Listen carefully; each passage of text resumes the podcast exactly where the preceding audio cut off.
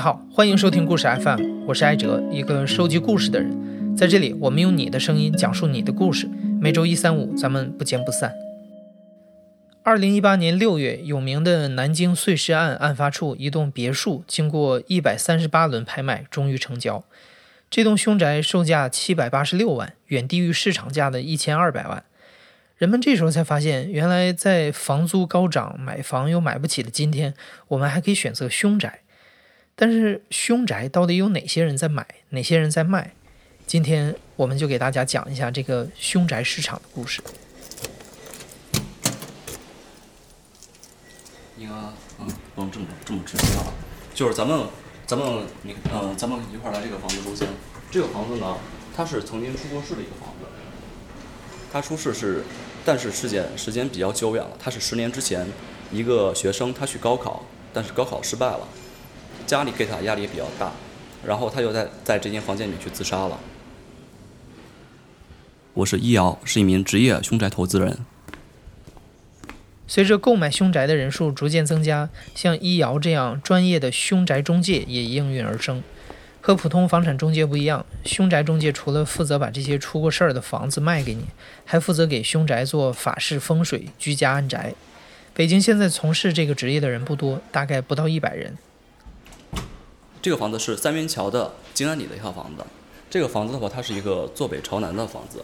风水师我们会把房子会根据它二十四山，然后来分辨出它的各个方位是什么位。好比说，我们房间的这个正南方这块儿的位置。这块位置属于绝命位，绝命位是千万不要住人的，就是千万不要拿它用来做一些大事儿，要不不出事儿，出了事儿就不是小事儿。像这间房间的话，这个房间的话，它呢是一个五鬼位，它也算是一个凶位，但是它的凶相对于绝命而言稍微的好一点，因为毕竟我们可以拿五鬼位来做一个风水局，叫五鬼运财。然后呢，像这个位置是生气位，生气位。也是家里面的财位，主财位。凶宅的话，其实也分为几种。第一种是人在里面非正常死亡；第二种是它的风水格局不好；第三种是房子发生过一些灵异事件，然后又闹得沸沸扬扬。这种房子，基本上凶宅就分为这几种。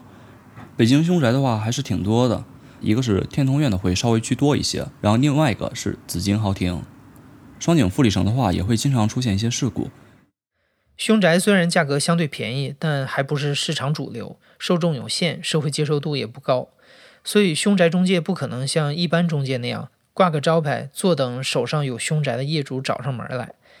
对于一瑶这样的凶宅投资人来说，如何找到合适的凶宅房源，完全是一个耗时间的技术活。嗯，像我们这边的话，我们的工作室会有很多。应该称之为代理，很多都是这种中介，然后他们就会往我这边去推一些信息，因为毕竟这种房子他们在公司里面是卖不掉的。对，我们有时候也会，比如说走到哪个小区，我们可能就会和保安聊一下，哎，咱们小区最近有没有出过什么事件啊？啊，哪个房子、哪个哪栋楼啊，出过什么事儿啊？大概聊一下，聊一下之后呢，我们可能就会就会上门去跟人去聊这个问题。最近一次上门聊的话，是聊莲花池里面的一个小区。就是一个房地产公司的中介，他告诉我有这么一个情况，他只知道这儿发生过事故，然后呢有人跳楼自杀，但是呢不知道是哪一户。我在知道这个信息之后呢，我就去找到了找到这个小区，我在问了几个人之后，他们都对这个事儿不太知道，就是几个路人。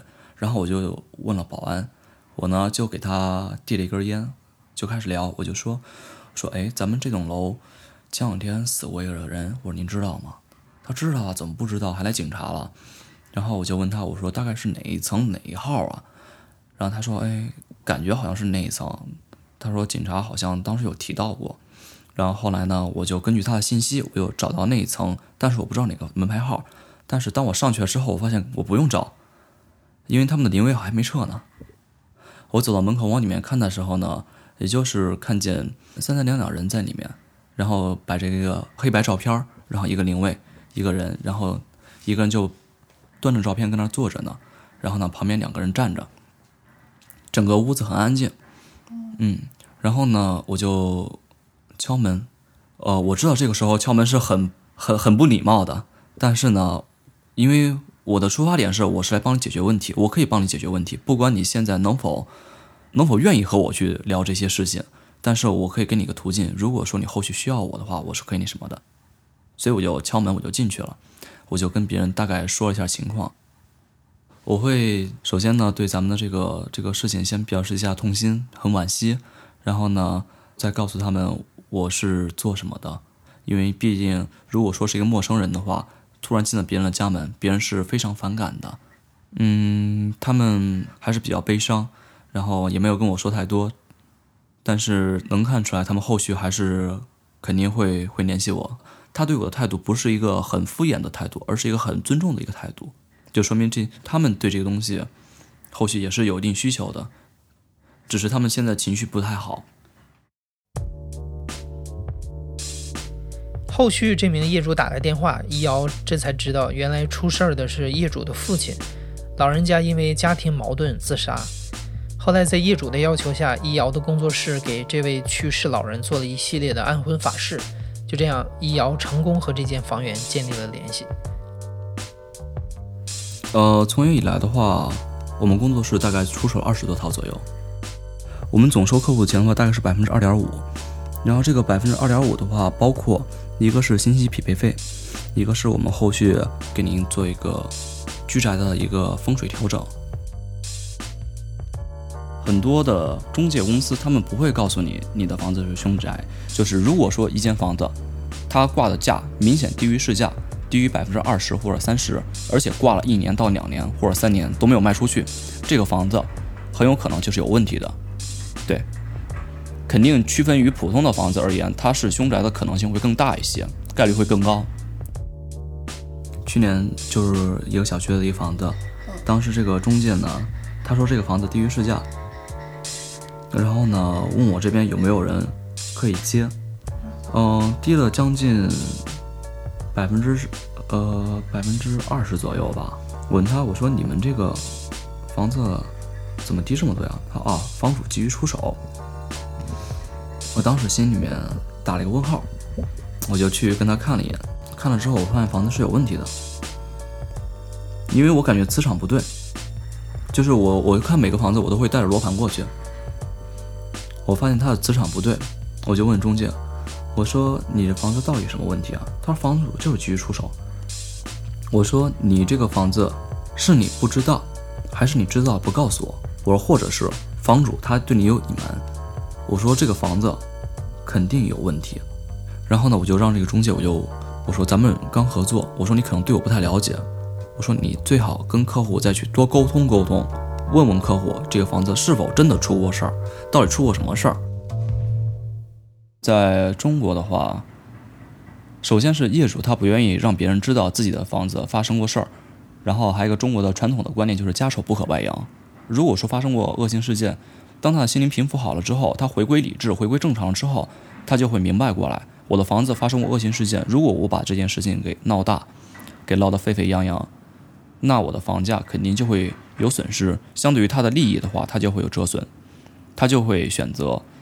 在事情没有扩大之前，可能以以一个隐瞒的方式把房子给出手掉，大概就是这么沟通。后来客户就松口了，是一个女性。后来她说房子的确是出过问题，就是就是孩子可能就玩了一些比较邪教的游戏吧，好比咱们前几天比较流行的南京游戏，对，就类似于这种游戏邪教游戏，然后最后在屋子里面自杀了。松口之后，这个房子我就知道它是什么情况了嘛，我就给他匹配客户。给凶宅匹配客户是易遥工作的一个难点，他永远不知道自己会遇上什么千奇百怪的客户，而这些客户购买凶宅的动机和心态更是让人意想不到。分为几类人，第一类呢就是商人，对商人而言，凶宅我们可以拿它做一些风水改动，用它来招财，商人很喜欢。第二种呢。是坚定的无神论者，然后他们可以选择凶宅。第三类的话，就是咱们普通人了，肯定是冲着便宜去的，冲着利去的。普通人选凶宅。我带过一个商人去看了一眼，他是一个做玉石的，就是四十五、四十六左右的样子。他买凶宅的话，一个是拿来投资，然后另外一个是想让我去给他做一下布局，因为他毕竟做生意，他是做玉石，而且玉石现在这个行业不是特别的景气，他想回到以前的样子，所以他就急于去改变自己的一些运势问题，所以他又想找这种房子，也就是去年七八月份，就是一普通的坐北朝南的房子，是一个三居室。呃，要价大概是七百左右。嗯，还带过医生去看了一下，大概三十二岁的一个医生，女医生，去看了一眼。他图便宜，这个客户还比较有意思，就是他是以投资为目的去买的这个房子，因为必定比市价要低嘛。但是呢，他买了之后呢，他不是不怕，他是也怕。那他怎么办呢？他想把房子先租出去，让别人先来住。等他们住过一年，觉得差不多了，OK，然后我再进来住。有一顾客听，他是他是这样，这顾客他他是一片警，西城的片警，三十三十七八左右。然后他买这个房子是因为因为这个警察收入比较低，然后他就想图个便宜，就是坚定的无神论者。我买这房子，呃，我也不用你做法事，我就是觉得便宜。就是在他们这种，我这种就属于封建迷信，是是要破四旧的。大家看到三四套房子，后来还订了一套大概四百多万的房子。